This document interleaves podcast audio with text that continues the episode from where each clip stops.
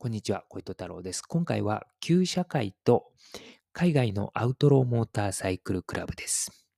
旧社会というのはですね、日本で活動している旧型の自動車とか、えーバイクとかの愛好家のグループですね。まあ、バイカークラブと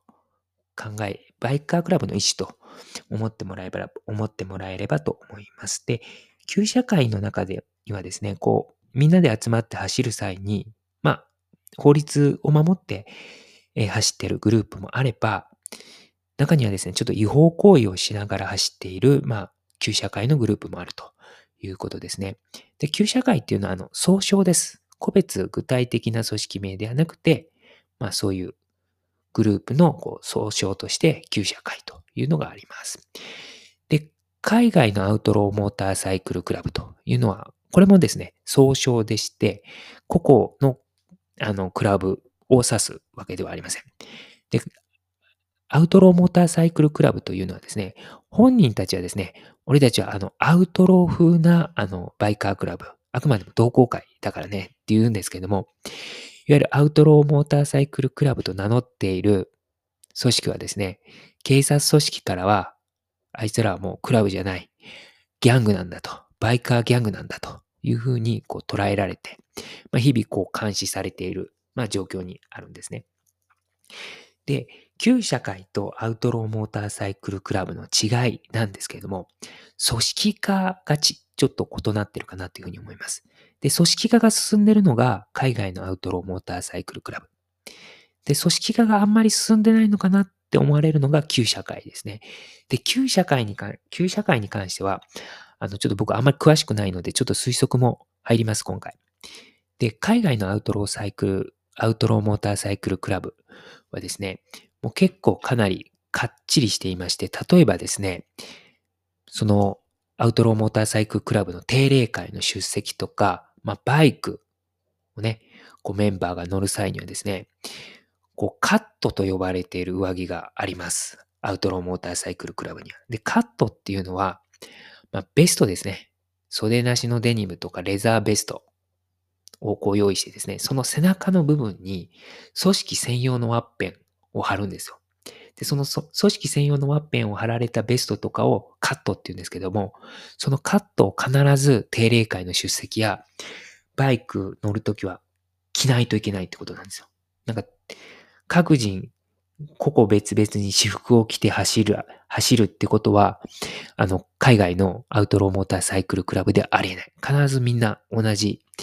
ワッペンをこうね、背中につけて走るということに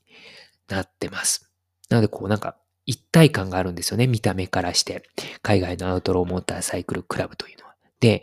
あの、定例会っていうのも、定例会議ですね。っていうのもこうありまして、まあ、週に1回とかですね、2週間に1回結構開かれます。結構頻繁ですよね。週に1回もね、バイカークラブでミーティングがあるってなんか結構大変だなと思うんですけども。で、こう役職もですね、もうかっちり決まっているんですね。あの、で、会議もですね、かなり、あの、厳密に決まっていて、定例会においてこう議題の賛否はどうやって決まるかというとですね、あの、出席した構成員、メンバーの投票によって決まります。で、これは、もう、ほとんどのアウトローモーターサイクルクラブが、これをこう、実施してます。この投票制度っていうのを会議における。まあ、いわゆるまあ民主主義みたいな制度をですね、まあ、海外のアウトローモーターサイクルクラブはこう、採用してるわけなんですけども、そういうふうに、あの、海外のアウトローモーターサイクルクラブっていうのは結構組織運営とかですね、こう、しきたりとか、そういったものがかなり、あの、かっちりこう決まっていて、どこもまあ共通的な感じですね。で、それをまあ広めたっていうか原本っていうか、まあ、あの、なんですか、えっ、と、プラットフォームになっているのがヘルズエンジェルスですね。まあ、ヘルズエンジェルスの方を、まあ、いろんな、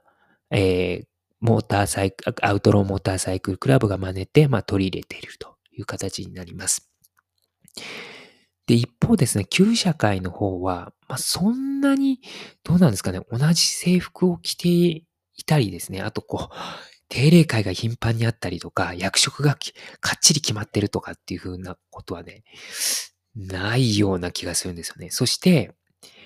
あと、海外のアウトローモーターサイクルクラブっていうのは、ヘルズエンジェルスとかバンディトスみたいに、こう、非常に広域団体化してるんですけれども、旧社会の場合は広域団体化してる組織ってあんまないような気がするんですね。なので、まあ、その辺がこう、旧社会と海外のアウトローモーターサイクルクラブって違うのかなっていうふうに思います。では、海外のアウトローモーターサイクルクラブが日本で根付くかっていうと、ちょっと難しいかなと思います。というのは、もう、バイク好きな日本人の人っていうのはもう旧社会の、なんかこう、に入っちゃってると思うんですよ、すでに。で、そこでのもうこう、地元の縁だったり、まあ、昔こうやんちゃしてた時の人の縁だったりっていうので、もうかっちりそういう、やっぱグループにこう、ね、そういう縁とかであると思うんで、今更ちょっとね、海外のもアウトローモーターサイクルクラブが日本に来て、あの、根付くかっていうとなかなか厳しいかなっていうふうに思います。で、日本も、日本の、まあ、暴走族文化っていうのもね、多分、旧社会の一部では引き継いでると 思うんですよ。なんかこう、あの、もちろん違法行為じゃないんですよ。なんとなくこう、バイクのなんかこう、見た目とか、すいません、印象で言ってるんですけども、なんかそういう、ね、あの、組織のロゴとか、ちょっと暴走族風な、ね、あの、そういう組織のロゴとか、そういうのをしてるところもあるんじゃないのかなと思うんですけれども、急にそういう海外のですね、バイカー文化みたいなのが入ってきても、ちょっと日本人戸惑うと思うんですよね。なので、まあ、なかなか海外のアウトローモーターサイクルクラブが日本に根付くかっていうと難しいかなっていうふうに思います。まあ、とはいえ、ヘルズエンジェルスはなんか日本にね、支部があるので、あるんですけど、まあ、どれだけね、今後広がるのかなと思います。はい。で、えー、そうだ。で、それとですね、えー、日本でじゃあ組織化した、こう、組織、あの、そういうクラブというか、ないのかって言われると、まあ、アウトローの世界で言うと、ヤクザ組織がかなり組織化してますよね。で、特にまあ広域団体の、まあ、稲川会とか住吉会とか山口組、この3つっていうのはかなり、あの、広域団体化していて、なおかつ、まあ、かなり組織化しているというふうに思います。まあ、山口組だとですね、もう一次団体があって、で、その下に二次団体があって、で、一次団体の執行部がもう二次団体を支配するっていう、この上下のですね、関係が確立されて、